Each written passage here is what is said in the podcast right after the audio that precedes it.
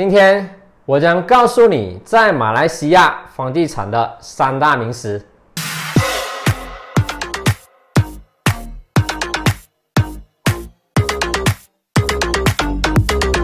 很多人对马来西亚房地产市场存在着迷失、困惑，到底是不是真的负担不起房价？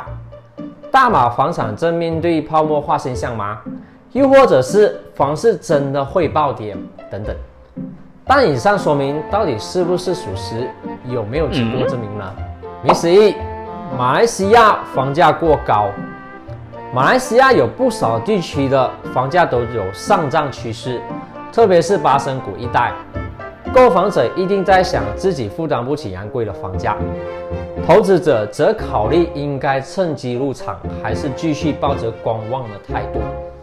实际上，房价上涨并不代表过高，相反的，上涨代表了该产业的升值潜力获得明显增长。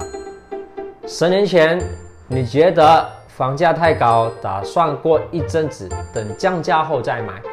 十年后，你依然觉得房子很贵，却还没意识到房价只会一直上涨。迷思二：随时都会发生房产泡沫，房价将会暴跌。国家的发展经济是带动房地产价格的主要因素。很多人也许会说不敢投资。觉得随时都有可能发生房产泡沫，到底这是不是对的呢？马来西亚是外国游客喜爱旅游目的地之一，旅游业持续增加，从而带动国家地区的经济发展，并保持在健康与平稳的状态。当然，房价也有下滑的时候，不过你仔细注意，它长时间都是处于上涨的状态。而下滑仅是占少数的时间。迷思三：马来西亚经济不景气，千万别投资。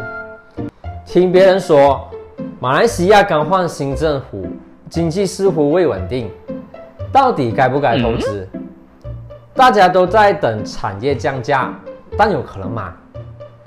说到投资房地产这一块，相信大部分的投资者。都一概采取较谨慎的态度来观望，因为他们担心投资产业的出租率未能达到理想表现。根据马来西亚统计局公布的最新数据，马来西亚去年的失业率是三点三八千，而相比起二零一七年的三点四八千，已经获得明显的改进。与此同时，证明的马来西亚政府提供足够的就业机会，让人民能拥有工作机会，以提升收入，并改善可负担能力，因而增强就业竞争力。另外，也许大家会顾虑到通货膨胀的影响，不过大家更应该懂得如何通过投资房地产来抵抗通货膨胀的压力。当物价上涨，薪水却没有提升。消费压力越来越大，这时我们便需要收益稳定、风险较低的投资项目，而房地产就是最具保障的投资产品。以亚洲最难负担城市之一的香港比较之下，以普通上班族的收入做计算，即使不吃不喝，也需要工作十九年才可以买到一间房子。反而马来西亚人民平均只需工作约七到八年，便有能力购买首间物业。大家千万别因为一些迷失而误解了目前大马房产市场的进度，错失最佳的入场机会。事实上，大马房地产确实隐藏着许多投资潜力。希望这个视频可以帮助到你们。